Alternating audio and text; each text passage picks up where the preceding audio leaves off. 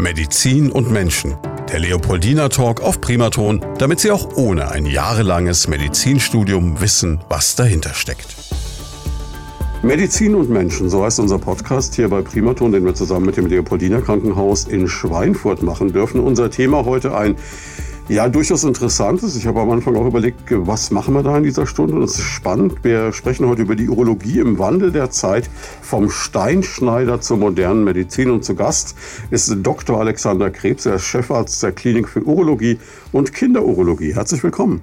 Ja, schönen guten Abend. Ich bedanke mich für die Einladung und freue mich. Ja, wir freuen uns, dass Sie sich Zeit genommen haben bei dem warmen Wetter. Wir nehmen das ja gerade hier zu einer Zeit auf, wo wirklich unglaubliche Temperaturen herrschen.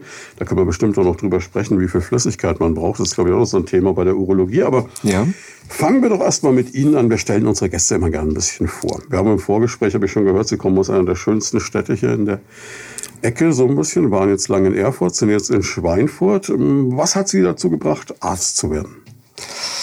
Ah, Arzt zu werden. Ich will jetzt nicht damit anfangen, dass man sagt, man möchte anderen helfen. Ähm, sicherlich auch mit ein Punkt. Insgesamt fand ich interessant, äh, naturwissenschaftliches Studium, muss mhm. man einfach sagen. Äh, und die Kombination naturwissenschaftliches Studium und das Arbeiten mit Menschen war sozusagen der Ausschlag für das Medizinstudium. Ich selbst muss man sagen, es gibt ja, komme nicht aus einer Arztfamilie. Und beim Medizinstudium hat man eigentlich auch den Vorteil, dass man nach dem Studium sich alles überlegen kann, in welche Fachrichtung man gehen kann. Ob man überhaupt einen Facharzt machen möchte, ob man in in die Unternehmensverwaltung gehen möchte, alles ist möglich. Über einen Amtsarzt, über Arbeiten mit Patienten, ohne Patienten. Also mhm. man hat auch nach dem Studium extrem breites Spektrum, was man machen kann. Ja gut, man muss natürlich erstmal eine super Abi hinlegen. Ja, also jetzt muss man natürlich, könnte ich weiter ausholen. Ich komme ja aus der ehemaligen DDR, bin da aufgewachsen und äh, ich bin so in der Wendezeit habe ich Abitur gemacht und das war natürlich damals, ich würde jetzt sagen, im Osten schon auch eine schwierige Zeit. Hohe Arbeitslosigkeit, wenn es nach meinen Eltern ging, war damals der Tenor, lern mal was ordentliches, geh mal nicht studieren. Ähm, nach der ihrer Meinung hätte ich Bankkaufmann werden sollen. Dann hat er die eine damalige Klassenleiterin eben gesagt, ja, du bist doch gut in der Schule und das wäre doch eigentlich verschenktes Potenzial, studier doch mal was, das ist doch viel besser. War sicherlich auch so ein Ausschlag, um dann Medizin zu studieren. Ja. Und die Eltern jetzt inzwischen aber mit der Tatsache versöhnt, dass sie nicht in der Bank stehen am Schalter. Genau so ist es. Das ist schon mal gut. Ja, und dann ähm, NC gepackt, Medizinertest, gab es den damals noch? Den gab, also bei mir gab es den, ja. Habe ich auch gemacht. Genau. Ja. Und dann, und dann los. Genau. Und dann kommt ja irgendwann diese Entscheidung, worauf spezialisiere ich mich? Sie haben gerade gesagt, man kann es ein bisschen rausschieben, aber ja. irgendwann ist halt dann so die Frage Facharzt für. Und da haben Sie gesagt, Juhu, Urologie. Da bin ich auch wieder über Umwege dazu gekommen. Hintergrund ist eigentlich, die Urologie hat mich zwar als Fach während des Studiums schon interessiert, aber man muss ehrlicherweise sagen, nach sechs Jahren Studium wissen sie eigentlich nicht, bin ich für die Urologie geeignet? Äh, es mhm. ist ja ein operatives Fach. Ähm, liegt mir das Operieren? Bin ich geschickt dafür? Solche Fragen konnte ich nach sechs Jahren für mich persönlich damals nicht beantworten. Und dann habe ich gesagt, okay, ehe du dann irgendwie Urologe wirst und kannst eigentlich wenig, weil du vielleicht ungeschickt bist, mach mal Allgemeinmediziner. Und dann mhm. habe ich, äh, gab es damals noch einen Arzt im Praktikum, 18 Monate. Und dann habe ich gesagt, gut, für Allgemeinmedizin gehst du mal ein Jahr in die Chirurgie und ein halbes Jahr in die Anästhesie. Und das habe ich gemacht im kleinen Krankenhaus. Dort hatte ich das Glück, dass ich in der Chirurgie sehr viel operieren konnte, relativ frühzeitig. Und der Chirurg hat nach einem halben Jahr zu mir gesagt, du Krebs, lass das mal mit dem Hausarzt. Du musst mal was Ordentliches machen, werd mal Chirurg. Das passt schon. Und dann habe ich halt für mich gesagt, okay, das stimmt, das passt, das kommt zurecht.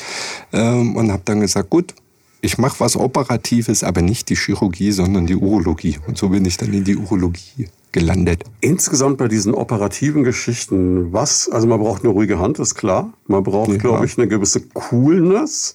Ja. Und gleichzeitig ein gewisses handwerkliches Geschick. Genau so ist es. Kann man, also wie, wie, lernt man das? Weil ähm, gut, Sie können, haben natürlich irgendeinen Sezierkurs oder irgendwas gemacht, mhm. aber irgendwann werden Sie ja dann auf reale Patienten losgelassen. Ja, ich glaube, das ist so, der eine hat halt mehr geschickt, der andere weniger. Das merkt man schon relativ frühzeitig in der Ausbildung. In der Ausbildung hat man natürlich immer einen Oberarzt oder einen Chefarzt, der einem, sage ich mal, hilft, assistiert. Man guckt sich sowas ab, wie macht derjenige das und äh, übernimmt dann bestimmte Schritte. Und es gibt, das ist dann wie überall, welche, die kennen das relativ schnell, relativ gut. Und es gibt halt auch welche, da dauert es länger oder der eine oder andere sagt, man ist vielleicht dann doch nicht so geeignet dafür. Ne? Aber sie brauchen auch immer einen, der sie letztendlich fördert. Mhm. Also ein Chefarzt, der sie ranlässt und das auch machen lässt. Ne? Und da hatte ich natürlich in meiner Ausbildung auch später dann als Facharzt und als Oberarzt Glück, auch bestimmte Eingriffe sozusagen lernen zu können. Ne? Und damit sozusagen sein Wissen äh, aufzubauen und auch die Möglichkeiten, was alles geht. Das ist so eine ganz große Klammer, die viele Kollegen von Ihnen auch schon so genannt haben, wenn sie hier zu Gast waren. Das ist so im Studium diesen einen Professor, diesen einen Mentor gab ja. oder auch ähm, einfach jemanden in einem Fachbereich, der einen so beeinflusst hat, so einen gewissen Idealismus ausgelöst hat und damit dann dazu geführt hat, dass man sich auf ein Fachgebiet gestürzt hat. Und ich glaube, das ist etwas, was ich dann auch bei vielen ihrer Kollegen wieder erlebt habe, dass man dann selber in der Position als Chefarzt so dann in einen ähnlichen Weg geht später. Ja, ist schon so, das stimmt, ja. Das heißt, Sie gucken so auch bei Ihren jungen Ärzten, Ärztinnen, wer wäre da? Genau, Genau. Jetzt ähm, kommen wir so langsam zu dem, was Sie am Leopoldina so alles machen. Sie haben schon vorhin so angerissen, was die Urologie alles umfängt. Und unser Thema beginnt ja mit den äh, Worten vom Steinschneider zur modernen Medizin. Also fangen wir doch vielleicht mit dieser ganzen Steintherapie an, wie es heißt. Das ist ja etwas, was es, glaube ich, schon äh, logischerweise gibt, solange es Leute oder Menschen gibt. Ja. Und das war früher, glaube ich, ein richtig massives Problem. Und dann ging es irgendwann los ähm, ja, wenn man den Medikus gelesen hat oder so, ne? Ja. mit den Badern und den genau. ersten Medikussen. Und das war, glaube ich, kein Spaß, wenn man sowas hatte damals. Genau, aber das sind die Vorreiter der Bader, der Chirurgie und aus der Chirurgie ist ja die, die Urologie herausgewachsen. Ne?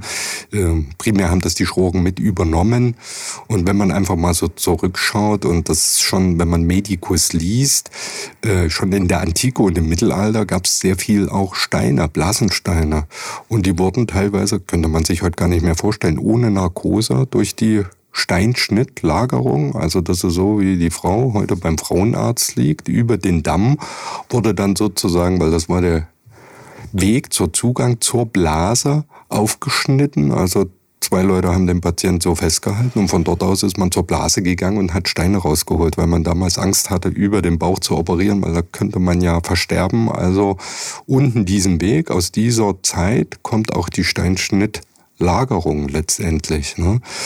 Und das war schon, wir würden heute wahrscheinlich, oder ist schon eine martialische Operation, aber damals hat man Leute damit auch geheilt. Und es gibt Berichte, dass es schon im, in der Antike sowas gegeben haben sollte.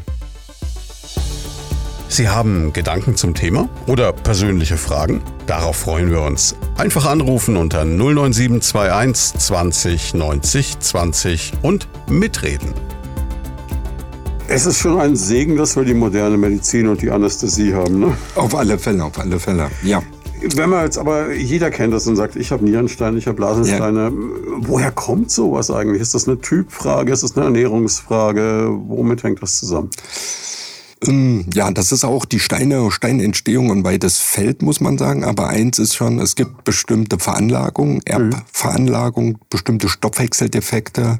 Man muss einfach wissen, mit der Niere werden bestimmte Stoffe ausgeschieden und diese Stoffe werden dann sozusagen über den Urin in dem Harntrakt äh, sozusagen Richtung Blase weitergeleitet.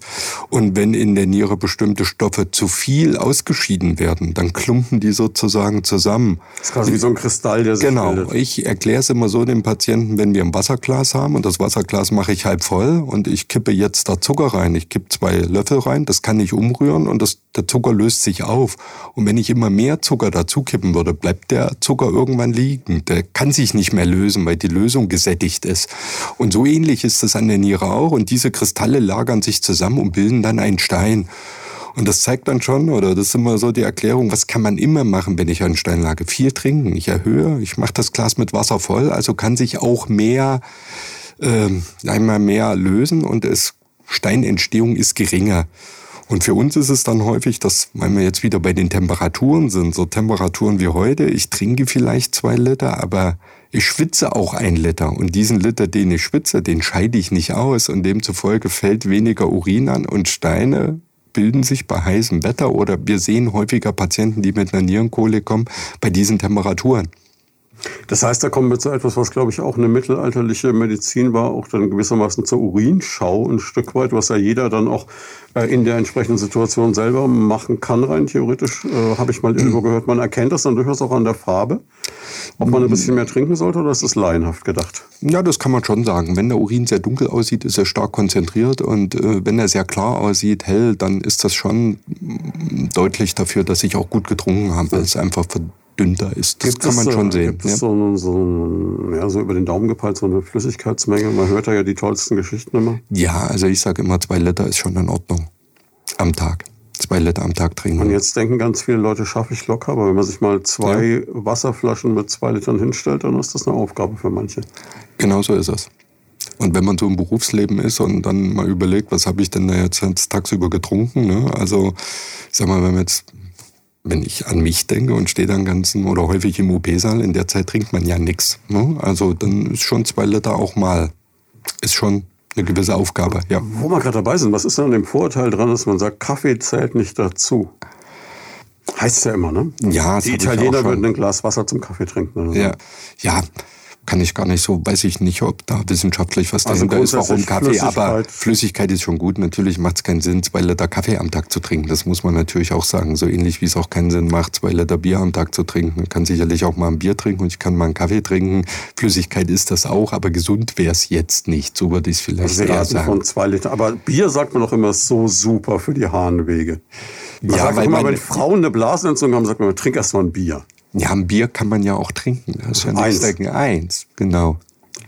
Wenn Sie neu in der Region sind, schauen Sie mal bei Paxbräu vorbei. Ist eine Röner Brauerei, die okay. hat so zwei Liter Flaschen. Okay. Nur gut. so als Pro-Tipp. Ja, gut. Können Sie dann sagen, ein Bier. Ja, aber mit das dem, ist immer machen Sie das in der Freizeit. Aber nee, aber klar, Spaß beiseite. Also zwei Liter am Tag trinken ist äh, eine gute Nummer. gut. Ja. Kann man auch zu viel trinken? Also ich habe immer dieses Bild von diesem, es gab irgend so ein Model vor vielen Jahren, die hat mal gesagt, sie trinkt ein Liter Wasser pro Stunde. Okay. Ich weiß nicht, wie sie das gemacht haben will, aber das ist, glaube ich, ein bisschen too much dann irgendwann. Ne? Das glaube ich schon. Also man muss ja immer, man kann auch anders rechnen. Alles, was ich einführe, muss ich auch ausführen. Hm. Das heißt, wenn ich jetzt ähm, fünf Liter trinke, scheide ich eigentlich auch fünf Liter aus. Außer wenn ich jetzt vielleicht heute die Temperaturen sehe. Äh, und eine normale Blase, muss man in Wissenschaft, so vier bis 500 Milliliter als Volumen.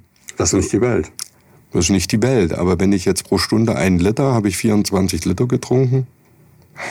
Also Ja, okay. da kann man jetzt Äh, schon mal ausreden. Da gehe ich ja Permanent auf permanent Toilette. aufs Klo. Also das macht, glaube Wie, wie machen das dann diese Leute auf so Volksfesten, wie wir es gerade im Moment in Schweinfurt haben? Das ist ja. Weil da Ja, mehr wie eine halbe Maß geht dann eigentlich nicht rein. Ja gut, die gehen danach irgendwann. Also es ist natürlich auch nicht so, dass man sagt, ich trinke das und es läuft sofort in die Blase und, Und fünf Minuten später. Ne? Also es ist ja im Kreislaufsystem irgendwo drin. Irgendwann wird das ausgeschieden. Das kann aber zwei, drei äh, Stunden später kommen. Und es kennen ja sicherlich auch viele, wenn ich abends mal ein bisschen mehr getrunken habe, was passiert dann? Ich kann, muss nachts dreimal aufs Klo gehen. Das kann schon mal passieren. Ne? Das hängt dann damit zusammen. Das ist ja auch so ein Teufelskreis, gerade bei älteren Herrschaften oder bei Menschen mit Prostataproblemen, dass die sagen, ja, ich trinke nicht, weil sonst muss ich so oft gehen und dann Genau. irgendwann zu wenig Flüssigkeit. Und ich kann mich erinnern, vor einigen Jahren war das in, in Frankreich im Sommer mal ein Riesenproblem. Da sind viele alte Menschen quasi an äh, Dehydration fast verstorben. Ja. Ja, ja. Also dramatisch. Also es gibt ja viele Älteren, da muss man auch wieder gucken, wenn man, wenn das Herz nicht mehr gut schlägt, man hat eine Herzinsuffizienz und wenn ich dann zu viel Flüssigkeit zuführe, dann schafft, ich sage jetzt mal, die Pumpe des Herz nicht, das sozusagen durch den Körper zu transportieren und dann lagert sich das Wasser in der Lunge ab, die kriegen Lungenödem oder äh, macht dann schon viele Probleme. Also da muss man dann auch gucken, zu wenig ist nicht gut, zu viel, Zu viel ist ist auch auch nicht gut, gut. Ne? Also so ein Mittelweg, wie bei so vielen im Leben. Die Steine, von denen wir jetzt eigentlich mal ursprünglich ausgegangen sind, die muss man heute nicht mehr über martialische Operationen Nein. unbedingt kaputt kriegen. Das geht Nein. heute ganz elegant auch. Ne? Genau, genau. Also ja, habe ja so ein bisschen das Thema gewählt, ne, vom Steinschneider zur modernen Urologie und äh, da finde ich ganz wichtig oder in dem Rahmen kann man erwähnen, dass das ähm, Zystoskop, also damit ein Instrument, wo ich über die Harnröhre in die Blase reingucken kann. 1879 äh, entdeckt wurde durch Maximilian Nietzsche. Und 1879. Ab wow. da war das erste Mal möglich, in die Blase reinzugucken, mir Veränderungen in der Blase anzugucken, alles über die Harnröhre.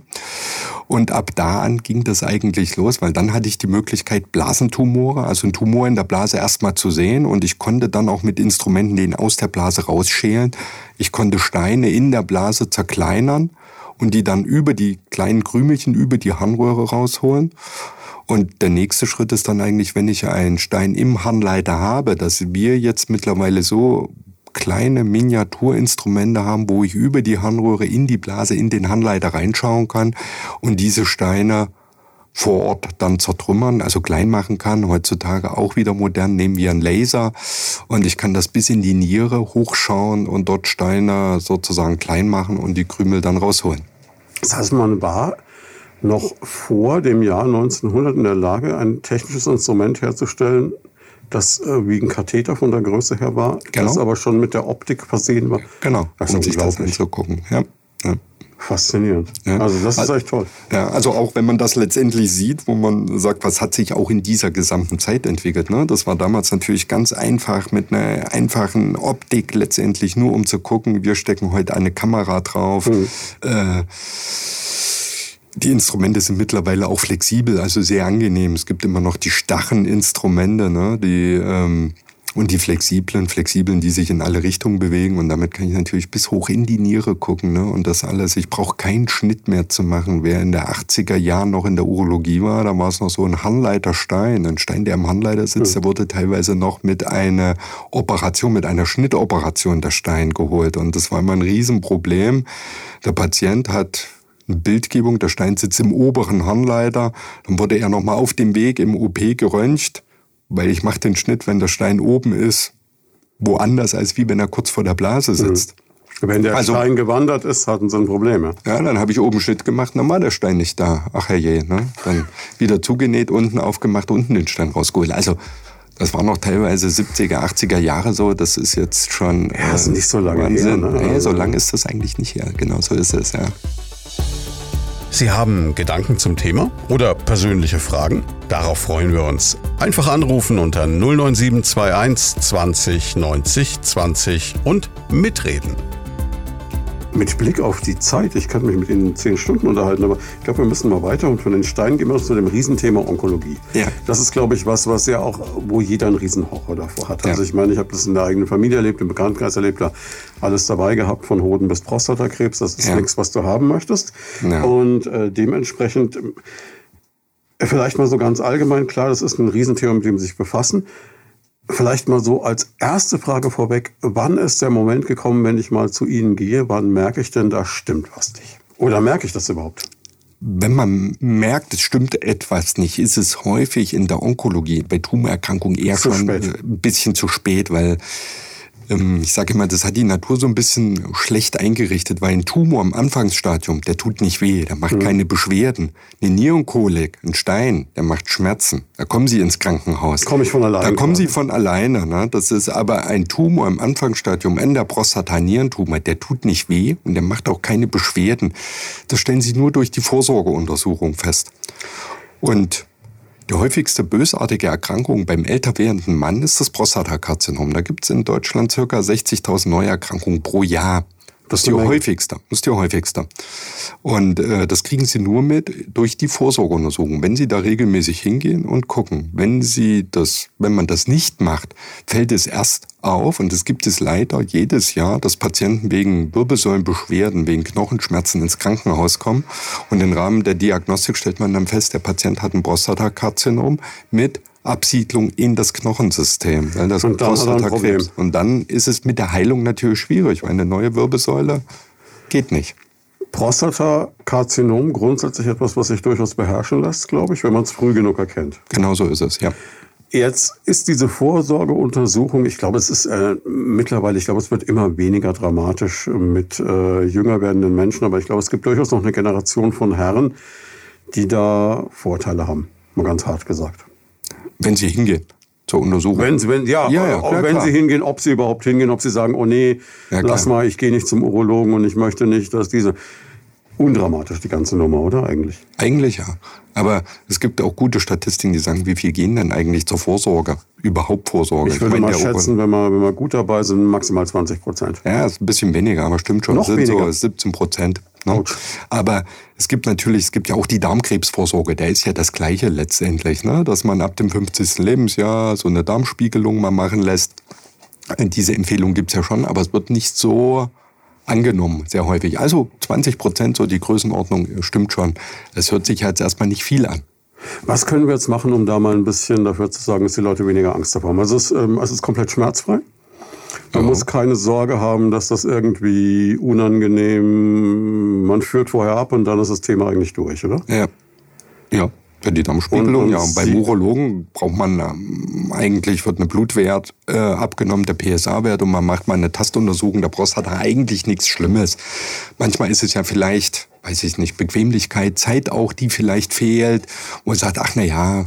Ja, ich glaube ja schon, dass es auch so ein bisschen was vielleicht mit einer gewissen Scheu oder Scham zu tun hat, durchaus. Auf der ja. anderen Seite ist Ihnen wahrscheinlich in Ihrem Job nichts Menschliches fremd, oder? Sie haben schon alles gesehen und ja, ja. machen sich doch wenig Gedanken drüber.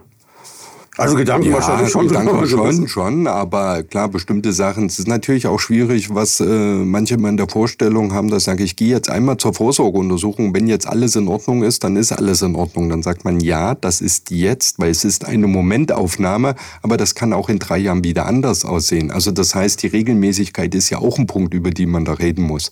Von ich, welchen Intervallen sprechen wir da so ungefähr? Wenn ich jetzt wieder urologisch gehe, in der Reihenvorsorge, sagt man äh, prinzipiell erstmal ein Jahr. Man kann okay. das auch von ein paar Markern abhängig machen. Es gibt für die Prostata-Vorsorge einen PSA-Wert, einen Wert, den ich im Blut bestimme, prostataspezifisches Antigen. Und wenn dieser Wert extrem niedrig ist, kann man auch das Intervall zum Beispiel auf zwei Jahre hm. ausdehnen.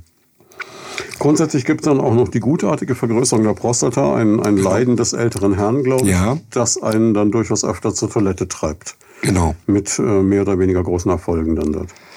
Genau, oder der Handstrahl ist schwächer, muss nachts häufiger auf Toilette. So, das sind so die Punkte. Ähm, das aber auch so ein Prozess ist, der, äh, sag mal, langsam anfängt. Ne? Da ist Was ja nicht von heute die Gefahr hat, dass man es nicht so aktiv genau, nicht so richtig, ne? richtig wahrnimmt. Und es ist sehr häufig, dass Patienten, die dann irgendwann doch zu einer Operation kommen, dann auch manchmal nach der OP sagen, ach, hätte ich das eher gewusst, dann wäre ich doch wie gut man Wasser lassen kann, dann wäre ich schon fünf Jahre eher gekommen. Auch das gibt es, na klar. So ein Lerneffekt. Das Ganze kann dann auch dazu führen, wenn wir jetzt gerade bei älteren Menschen sind, da gibt es eine Klammer, das kann sowohl älteren als auch jungen Menschen passieren, aber eigentlich glaube ich auch in jedem Alter, die sogenannte Inkontinenz. Ja. Ähm, das ist jetzt bei Kindern, glaube ich, ein Phänomen, das äh, durchaus auch psychische Ursachen haben kann, oder? Ja, es ist definitionsgemäß heutzutage so, bis zum fünften Lebensjahr ist es ähm, wird es heute noch als normal eingeschätzt, wenn mhm. ein Kind nächtlich einmal einnässt. Ne? Das ist ein Reifungsprozess. Äh, über dem fünften Lebensjahr sollte es abgeklärt werden. Es können einmal funktionelle Störungen sein und es können natürlich auch äh, ja, psychische Störungen sein, die dazu führen. Das müsste man dann abklären über nach dem fünften Lebensjahr, die Inkontinenz bei Kindern. Kinder erfahrungsgemäß als Patienten schwieriger. Alles ist filigraner, alles ist kleiner und sie können nicht so genau artikulieren, was eigentlich los ist. Genau, häufig muss man es je nach Alter des Patienten dann auch halt über Fremdanamnese, über die Eltern letztendlich mitsteuern und die sind da ein wichtiger Baustein. Was ist als Kinderurologe das häufigste? Wahrscheinlich sowas wie eine Vorhautverengung oder sowas. Ne? Genau, das ist das häufigste. Kann man ganz klar so sagen, ja. Da haben wir ja den Fachmann. Mensch, äh, was mich schon immer interessiert hat, ist es jetzt besser beschnitten zu sein oder nicht beschnitten zu sein? Bei der Vorhautverengung hat sich die Frage geklärt, dann wird es automatisch gemacht, ne? Genau so ist es. haben die Entscheidung abgenommen. Ansonsten? Genau. Ansonsten hängt es davon ab. Also, ich würde mal sagen, wenn man eine gute Genitalhygiene macht, dann muss ich nicht beschnitten sein. Wenn ich die nicht durchführe, ist es besser, man ist beschnitten, weil ähm, ich regelmäßig sozusagen äh, auch die Hygiene dann da automatisch durchführe. So würde ich es mal formulieren. Okay. Also die Hygiene ist das Entscheidende. Und wenn Sie, Sie man muss sich nicht beschneiden, um äh, Mehr Spaß mehr, am Sex oder weniger ja, Spaß am Sex? Genau, so ist es, ja. Und Sie würden jetzt auch nicht, also wenn jetzt jemand zu Ihnen käme und sage, er würde das aus ästhetischen Gründen haben wollen, würden Sie ihn zu einem Schönheitschirurgen Ihres Vertrauens schicken quasi? Ja, muss man es mit ihm vielleicht nochmal besprechen im Einzelfall. Ne? Bei Kindern ist das schon ein bisschen anders. Da sehe ich es ein bisschen, also es gibt ja viel, auch die rituelle Beschneidung letztendlich. Eine religiöse Sache? Ja, ja, religiöse Sachen. Da bin ich eher dafür, dass man sagt, okay, wenn es jetzt kein, dass wir es trotzdem machen, weil wenn wir es nicht hier machen unter unseren äh, Bedingungen, dann würde es jemand anders machen. Das wollen wir jetzt auch. Also möchte ich jetzt auch nicht, dass das irgendwo im Urlaub äh, vielleicht unter schlechten hygienischen Bedingungen stattfindet, das Ganze. Dann wäre ich eher dafür, das auch hier zu beschneiden. Auch das ist möglich. Sagen, Gott sei Dank ist es bei, bei den Herren der Schöpfung weniger das Problem. Weibliche Genitalbeschneidung ist nochmal eine ganz andere ja, Thematik. Ist, na, das, das, ist, ist natürlich äh, was ganz anderes. Ne? Ja, es ist, ist auch ein Diskussionspunkt so, ne? bei Kindern zum Beispiel, weil sie ja noch, die Eltern entscheiden das ja letztendlich. Ne? Das muss man schon sagen. Und die Freiheit ist da schon beschränkt. Also für das Kind. Und Gut, vielleicht will er das in diesem, in diesem religiösen Kontext wahrscheinlich schwierig aus den Leuten rauszukriegen. Genau. genau Ansonsten. Ja. Großer, großer Diskussionspunkt in in der Urologie immer, macht man eine religiöse Beschneidung, ja oder nein? Ja, die Frage ist halt, machen Sie es nicht vielleicht doch, wie Sie schon sagten, besser als jetzt äh, der Rabbi nebenan? Ne? Also, das ist der Grund sozusagen für mich, dass wir sagen, ich würde das mit anbieten. Kinderurologie ansonsten neben Inkontinenz, äh, gut, es gibt wahrscheinlich alle Erkrankungen, die es bei Älteren auch gibt, rein theoretisch. Ne? Ähm, Steine sind relativ selten, gut, Tumore, ja, Gott sei Dank bei Kindern auch sehr selten. Das ist die Vorhautverengung, es gibt Harntransportstörungen, so möchte ich das mal, dass es mal eine Enge hat im Harnleiter zum Beispiel. Das sind noch so Erkrankungen, äh, die beim Kind auftreten können. Und was es noch gibt, der Hodenhochstand ist auch so ein Punkt. Also sollten zur Geburt beide Hoden im Hodensack liegen und es gibt da, der Hoden macht während der Entwicklung im Mutterleib eine, ein Absteigen, weil der Hoden wird primär erst gebildet, da wo die Nieren sind im Bauchraum. Und während dieser neun Monate macht er diesen Absteig bis in den Hodensack. Und manchmal gibt es da so Irrwege, dass der Hoden es doch nicht ganz schafft bis runter. Und das ist ein Punkt, äh, was auch einige Operationen der Urologie sind, dass der Hoden irgendwo in der Leiste liegt und der muss dann relativ, also sollte bis zum Ende des ersten, spätestens zweiten Lebensjahr, sollte der Hoden schon im Hodensack liegen, dass man das operiert. Das ist auch ein großer Punkt. Ah ja, okay. Das ist ja, glaube ich, auch eine Tatsache, hat ja auch was mit Temperatur dann irgendwie genau, zu tun, genau. glaube ich. Ne? Weil sonst die Zeugungsfähigkeit später eingeschränkt werden sein kann. Das ist der Punkt. Jetzt gibt es ja auch diese, äh, neben äh, der Prostata auch das Problem in der Onkologie mit Hodenkrebs beispielsweise. Ja. Kann man das selber erkennen, wenn man, wenn man abtastet genau. und merkt, die Tastuntersuchung ist auch mal so ein Punkt für mich als Urologe, dass man sagt, es gibt ganz schön viel, wo auch äh, publik gemacht wird, die Frau soll ihre Brust untersuchen, ne, wegen Mammakarzinom. Ich glaube, das wissen fast alle. Hm. Äh, aber das ähm, der Hodentumor eine Tumorerkrankung ist des jungen Mannes. Ne? Also zwischen 25, 35 ist die, ist die häufigste Erkrankungshäufigkeit für einen bösartigen Hodentumor. Und dass ich das ja auch ganz leicht mitbekomme, indem ich meinen Hoden regelmäßig abtaste. Und wenn ich eine Verhärtung taste, dann zum Hausarzt, zum Urologen gehe. Ich glaube, das wird gar nicht so häufig publik gemacht, aber das wäre sehr sinnvoll. Ich hätte jetzt gerade als Laie gedacht, dass sich gerade Männer in dem Alter durchaus mit der Thematik beschäftigen, also mit dem Abtasten. Ja, aber wenn Sie da in die Schulen gehen, ja, äh, aber wenn Sie da in den Schulen oder so fragen, ist das nicht so äh, en vogue zu sagen, das regelmäßig. Also es ist ganz verblüffend. Man kriegt jedes Jahr Patienten, die kommen und sagen, ich bin da auf den Hoden drauf gefallen und habe danach mal hingefasst und das ist doch jetzt da irgendwie hart, äh, wo irgendwas angenommen wird und dann untersucht man und sagt, naja, ob Sie da drauf gefallen sind, das kann schon sein, aber davon ist es nicht hart. Da ist was anderes die Ursache.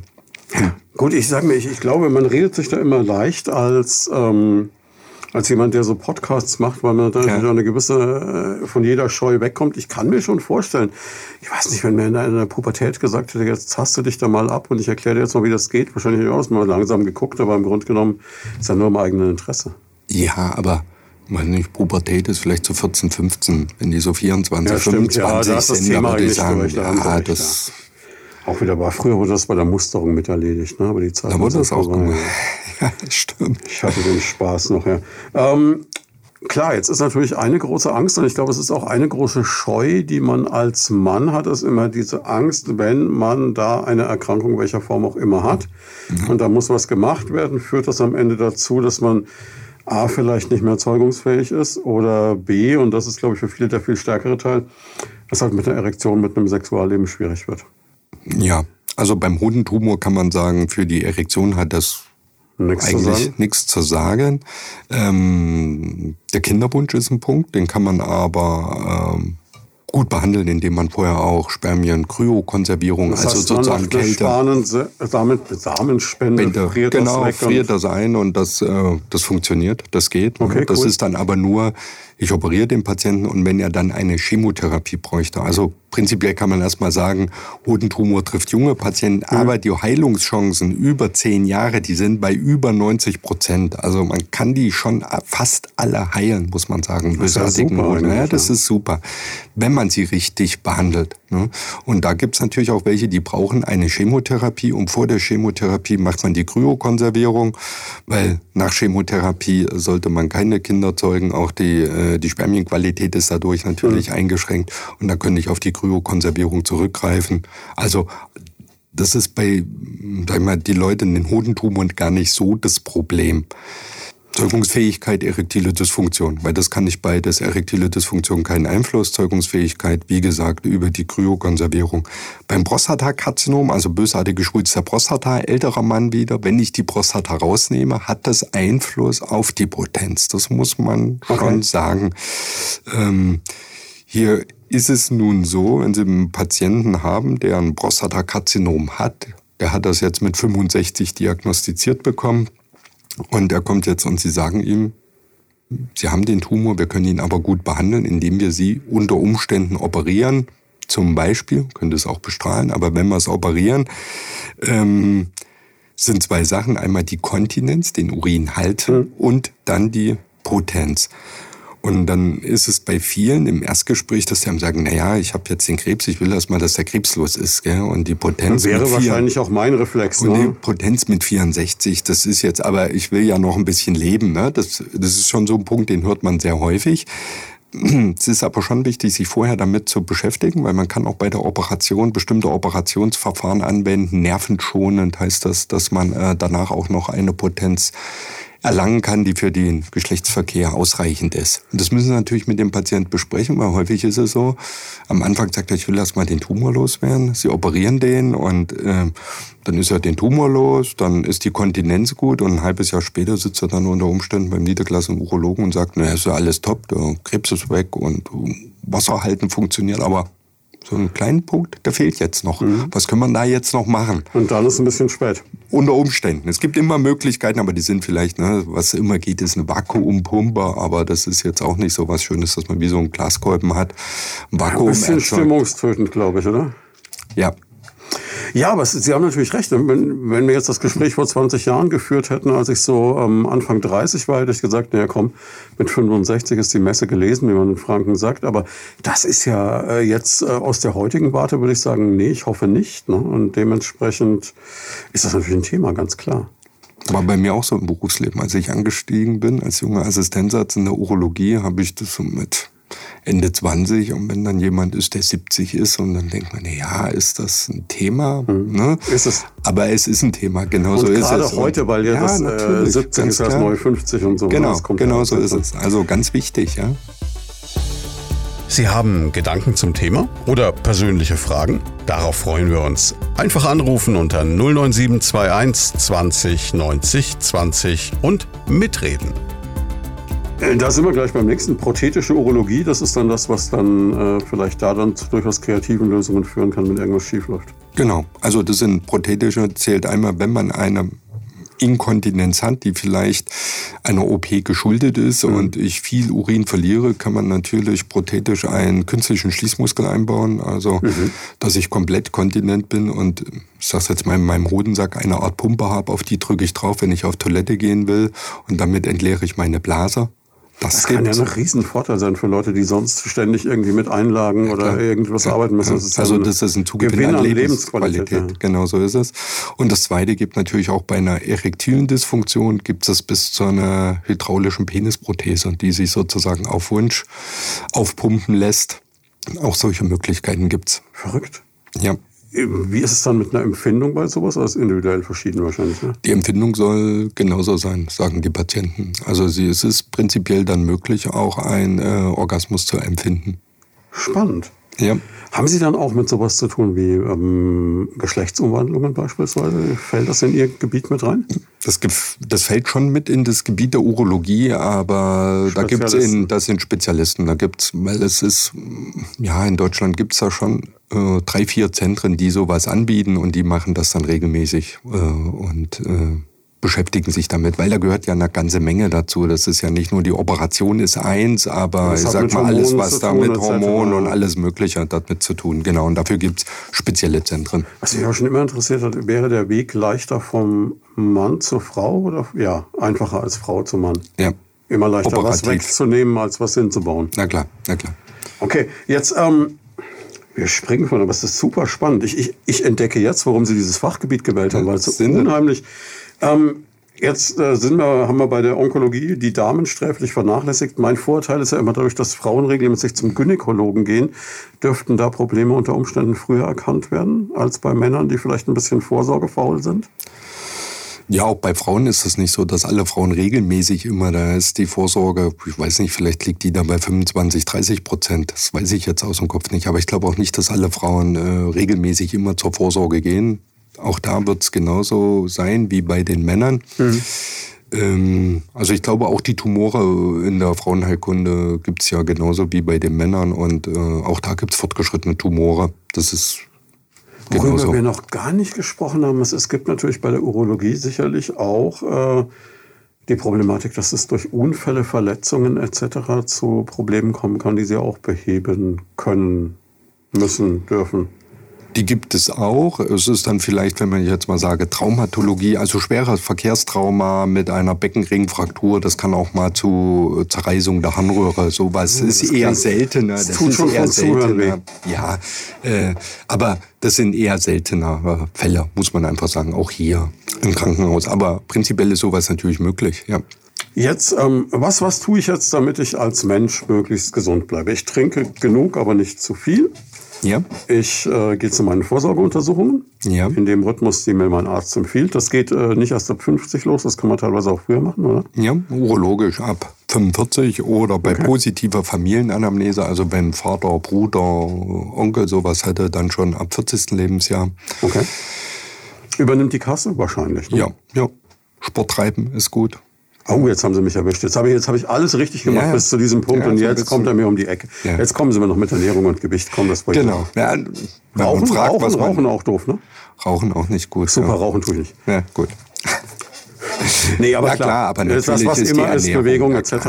Und es gibt ja auch dieses Vorurteil, alles, was man nicht nutzt, äh, ist irgendwann weg. Gilt, glaube ich, auch für so Dinge wie Potenz etc. Ne? Das ist auch so, ja. Gut, das macht das Leben für den Papst vielleicht leichter, aber für alle anderen ist es ein Punkt, den man im Hinterkopf behalten sollte. ja, auf alle Fälle. Gut, wie bei jedem Mediziner, dieser gesunde Lebenswandel ist natürlich der Schlüssel zum Erfolg. Genau. Natürlich muss man auch sagen, entschuldigen Sie, aber dass ähm, nicht jeder, der sich immer gesund ernährt und Sport macht, heißt auch, ist dass safe, ich, ne? ist safe. Das muss man auch sagen. Also die Zeichen gibt's auch. Der sich gut ernährt, der regelmäßig Sport macht, äh, auch der kann eine bösartige Tumorerkrankung kriegen. Natürlich, Leider Gottes. Ne? Das muss ist, man sagen. Es ist auch schwierig, klar. immer mit diesem Churchill-Argument zu kommen. Ne? Der ist auch alt geworden, obwohl das funktioniert halt auch nicht. Ne? Helmut Schmidt, Rauchen. Ja, ne? Punkt, ne? Also, ne? ja, aber dann müssen sie ja Mentholzigaretten rauchen. Das will ja auch kein Mensch. Oder so. Genau. Ähm, jetzt ist natürlich noch so eine Frage, die mich noch so ein bisschen umtreibt, ist auch, ähm, wie ist denn das so, wenn jemand kommt mit einer Erwartungshaltung? Also gibt es so, dass, dass der Paar 80-Jährige kommt und sagt, ich hätte jetzt aber gerne noch ein sehr erfülltes Sexualleben, weil ich habe gerade eine 25-Jährige kennengelernt. Können Sie da auch noch was machen? Kann man was machen, ja.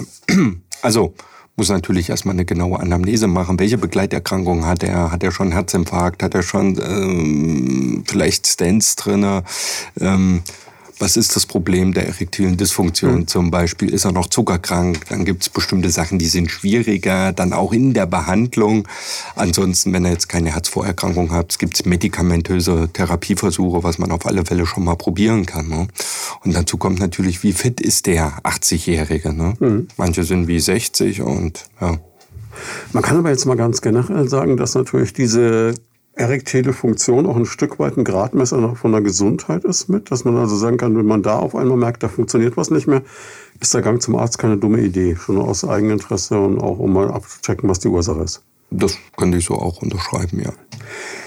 Wir haben, wir haben schon fast eine Stunde rum und wollen unbedingt noch über das sprechen, was man in Zukunft alles machen kann. Das haben wir schon gesehen. Also wir haben gesehen, Urologie gibt es erst seit 1924 als eigenes Fachgebiet. Wir haben gehört, 1879, wenn ich das richtig in Erinnerung habe, gab es das erste Gerät, das dazu geführt hat, dass man quasi in den Menschen hineinschauen konnte, ohne vorher ein äh, eigentlich mutwillig erzeugtes Loch zu schlagen. Genau. Und wo geht der Weg jetzt hin? Also in der Chirurgie ist es ja der große Trend äh, Telemedizin zum einen und zum anderen diese ganzen roboterunterstützten Geschichten. Machen Sie genau. das auch mittlerweile? Also ich habe das in meiner alten Klinik gemacht. Hier in Schweinfurt, im Leopoldina, haben wir noch keinen Roboter. Der ja, ist für dieses Sie jetzt Jahr, noch durchdrücken. Ne? Ja, ja, der ist für dieses Jahr angedacht. Also wir sind da jetzt sozusagen in der Planung. Aber auch da ist es so, dass äh, auch in der Urologie ganz klar die Roboterchirurgie sehr weit vorne ist. Ne? Das heißt aber, der Roboter kommt vor dem neuen Parkhaus. Ich hoffe es auf alle Fälle. aber jetzt, ähm, bei diesen Robotern ist ja immer so, es ist vielen Leuten unheimlich. Ja. Man muss aber jetzt dazu sagen, es ist ja nicht so, dass der Roboter für Sie operiert, sondern dass er Ihnen quasi hilft, um noch filigraner und minimalinvasiver tätig sein zu können. Das ist so ungefähr richtig dargestellt? Genau, so kann man das sagen. Also äh, ich operiere mit Hilfe eines Roboters. So kann man es genau hm. sagen. Nicht? Der, der, Patient wird jetzt nicht von einem Roboter operiert, sondern ich äh, operiere mit Hilfe eines Roboters. Und die Roboterchirurgie ist, kommt primär aus der USA. Mhm. Da kommt auch das System her und primär äh, für die Militärchirurgie eigentlich angedacht. So war die primäre Intention gewesen. Also dass ähm, sag mal, im Irakkrieg ein äh, verletzter äh, Soldat so war die Intention, die Überlegung damals. Der wird dort operiert, aber der Operateur sitzt in Boston und operiert ihn von dort. Prinzipiell ist das alles möglich in Deutschland, auch in der USA. Mitmacht. Genau, in Deutschland, USA verboten. Also der Operateur muss in dem Saal mit sitzen. Und genauso ist es auch in Deutschland. Das ist auch sehr sinnvoll. Also das heißt, der Operateur sitzt an einer Konsole und bedient dabei die Roboterarme, kann aber immer in das OP-Geschehen auch aktiv mit eingreifen letztendlich. Und der Vorteil ist natürlich da, alle Vorteile der minimalinvasiven äh, Chirurgie. Das heißt, ich habe ja nur ganz kleine Einschnitte. Mhm. Mit den kleinen Einschnitten ist der postoperative Schmerzverbrauch deutlich geringer. Der Blutverlust bei der OP ist geringer. Der Patient ist schneller fit, hat eine kürzere Krankenhausverweildauer. Das sind einfach die Vorteile der minimalinvasiven Therapie. Und bei der Roboterchirurgie habe ich noch ein paar zusätzliche Effekte. Einmal, dass ich kein Ruhetremor habe. Wenn ich jetzt mit der Schlüssellochchirurgie operiere, habe ich ja Instrumente, die ich von außen über Hülsen in den Bauch einführe. Die sind vielleicht 30 Zentimeter lang, bis ich am Ort des Geschehens operiere. Und wenn ich nur einen kleinen Ruhetremor habe von einem also Millimeter über die, Zittern, ja. über die 30 Zentimeter, es ist das dort unten sieht das dann aus wie ein Zentimeter. Ne? Mhm. Das verstärkt sich ja. Und mit dem Roboter habe ich null Ruhetremor. Ich habe gar keinen. Das ist natürlich genial. Ja. Das Zweite ist, dass der, dass ich mit meiner menschlichen Hand an gewissen Grenzen, ne, ich kann meine Hand nicht in jeder, ich kann die nicht um 360 Grad drehen. Das kann ich aber mit dem Roboterarm. Der Roboterarm kann mehr als meine Hand drehen kann. Und das ist das Fantastische dran. Und ich kann dadurch exakter letztendlich operieren. Hab aber, wenn man es wiederum anders sieht, vielleicht einen minimalen Nachteil, dass ich keine Haptik habe. Wenn ich jetzt offen operiere, ja, kann ich ja reinfassen. Ich merke, das ist hart, das ist weich. Das habe ich mit dem Roboter nicht. Ich kann im Roboter was anfassen und ich habe auch keine Kraftübertragung. Ne? Wenn ich offen anfasse und sage, hier ist eine Zugkraft, hier geht es nicht weiter, dann höre ich auf. Mit dem Roboter, der zieht das raus. Also ich muss das mit dem Auge dann letztendlich machen. Geht, geht nicht. Und das ist äh, ein Prozess, den man lernen kann, aber das ist sehr gut letztendlich dadurch. Mir hat mal ein Professor in der Endoprothetik erklärt, die mit äh, robotergestützten Fresssystemen arbeiten, die quasi schon von Hand geführt werden, wo aber das Operationsfeld durch das äh, Robotergerät quasi äh, begrenzt wird und man gleichzeitig eine Kontrolle über den Bildschirm hat, dass es eklatant wichtiger ist, dass äh, der Operateur möglichst noch erfahrener ist als einer, der normal operiert, wenn er mit einer Robotertechnik operiert, weil er eben genau, was Sie sagen, diese Erfahrung gibt ihm dann quasi das Feedback, das ihm fehlt. Ja. Also, also kein, kein Gerät, das Anfänger zum Meister macht, aber Meister nochmal verbessert. Genau, genau. Also es ist natürlich auch heutzutage so, wenn man jetzt Roboterchirurg wird, fängt man halt, muss eine gewisse Ausbildung mhm. durchmachen, äh, muss Trainings durch, muss vorher auch mal äh, Tiere, also geht normalerweise an einen Kurs, wo man Schweine operiert mhm. letztendlich. Und dann ist es auch nicht so, dass ich sage, ich mache eine Operation von Anfang bis zum Ende. Also es werden bestimmte einfache Teile der Operation erstmal übernommen und so werden Stück für Stück die OP zusammengesetzt, bis sozusagen die OP zum Schluss steht. Also so ist der normale Ausbildungsweg auch. Kann man jetzt sagen, man kann jedes Leiden mit einem Roboter leichter behandeln? Ist das der Schlüssel der Zukunft oder ist es ein bisschen sehr leinhaft gedacht? Ja, also es gibt in der Urologie und auch in der Chirurgie, in der Gynäkologie schon viele Operationen, die ich damit äh, deutlich besser machen kann für den Patienten, aber natürlich nicht alles letztendlich. Ne? Also den Nierenstein, dafür werden wir keinen Roboter nehmen, den werden wir nach wie vor über die Blase mit den Handleiter, wie ich es vorhin mhm. erklärt habe, behandeln. Aber für die Tumorchirurgie, was Nierentumore, Blasentumore und äh, also bis zur Blasenentfernung können Sie mit dem Roboter machen, bis zur Prostataoperation, dafür ist er sehr gut. Jetzt habe ich die vielleicht kesserische Bemerkung mit dem Parkhaus gemacht, aber es ist natürlich ein Punkt, der damit reinspielt, was der Hintergedanke war. Sowas kostet richtig Geld, oder? Ja. Also das, heißt, das, das ist, schon eine Investition. Ist eine Investition. Ja. Also man muss, gibt zwei verschiedene Roboter, äh, aber man ist da schon mit 1,5, 1,6 Millionen Investitionskosten dabei. Ja. Gut verglichen mit so einem Kriegsgerät, wie wir es heute, wo man die Zahlen aktuell gerade immer um die Ohren geblasen kriegt, das ist eigentlich günstig. Im Vergleich dazu ja. Und das rettet Leben unter Umständen. Genau so. Wie, ähm, wie stellen Sie sich selber das in Zukunft vor? Glauben Sie, dass es irgendwann doch dahin kommen könnte? Das ist ja schon, Sie haben gesagt, es ist in Deutschland und in den USA verboten, aber das ist jetzt so der Gedanke, der für mich gerade jetzt so noch ein bisschen so am, am Horizont keimt. Da liegt irgendjemand beispielsweise, bleiben wir bei dem Beispiel, wo Sie herkommen, Erfurt. In Erfurt im Krankenhaus und dann sagt man, wir haben da diese wirklich knifflige Operation, wir haben auch den Roboter da und wir wissen, äh, der Dr. Krebs in Schweinfurt am Leopoldiner, der ist eine Koryphäe genau für das Ding. Also lassen wir den das machen, dafür machen wir bei einer anderen Geschichte vielleicht, wo wir einen haben, der es in der Wirbelsäulenchirurgie besonders gut kann. Wäre das so eine Idee, dass man so eine Art Know-how-Transfer über vielleicht sogar Kontinente hinweg hat irgendwann mal?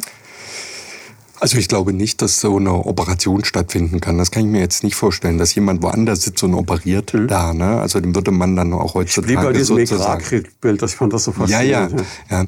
Ähm, was aber auf alle Fälle auch dieses System kann, ist, man kann auch dann, dann ist man wieder bei der Telemedizin. Also selbst wenn ich jetzt die Operation mache und habe dann vielleicht sagen, habe ich hier ein Problem oder jemand anders, dann kann man sich telemedizinisch sozusagen an einen anderen Operateur wenden, der frei ja. ist, mhm. ja, und der guckt sich die Bilder an und ich kann mit ihnen über das System kommunizieren und sagt, mach mal dies, mach mal das, mach mal jenes. Ne? Also ich kann mit einem kommunizieren ah, okay. und das ist natürlich auch nochmal ein zusätzlicher das kann ich mir vorstellen, dass sowas geht, aber dass jemand woanders sitzt und dort operiert, das glaube ich auf absehbare Zeit nicht. Was ich aber oder fest davon überzeugt bin, wenn Sie auf Dauer keinen Roboter haben, in der Chirurgie, in der Urologie, werden Sie irgendwann bestimmte Eingriffe nicht mehr durchführen. Weil, und dann verlieren wird, Sie Patienten. Dann verliert man unter Umständen die Patienten. Aber das ist ja was, was wir gerade jetzt mit dem Leopoldiner erleben in einem anderen Bereich. Ne? Das Leopoldiner ist ein kompetenter Ansprechpartner, gerade auch im Bereich Geburt. Ja. Und dementsprechend haben wir in kleineren Kliniken auf dem flachen Land äh, so, dass Eltern sagen, nee, da gehe ich doch lieber ans Leo, mhm. weil ich weiß, wenn es hart auf hart kommt, habe ich da alles, was ich brauche. Das hören wir genau, ganz so oft und das führt dazu, dass Geburtsstationen woanders geschlossen werden inzwischen.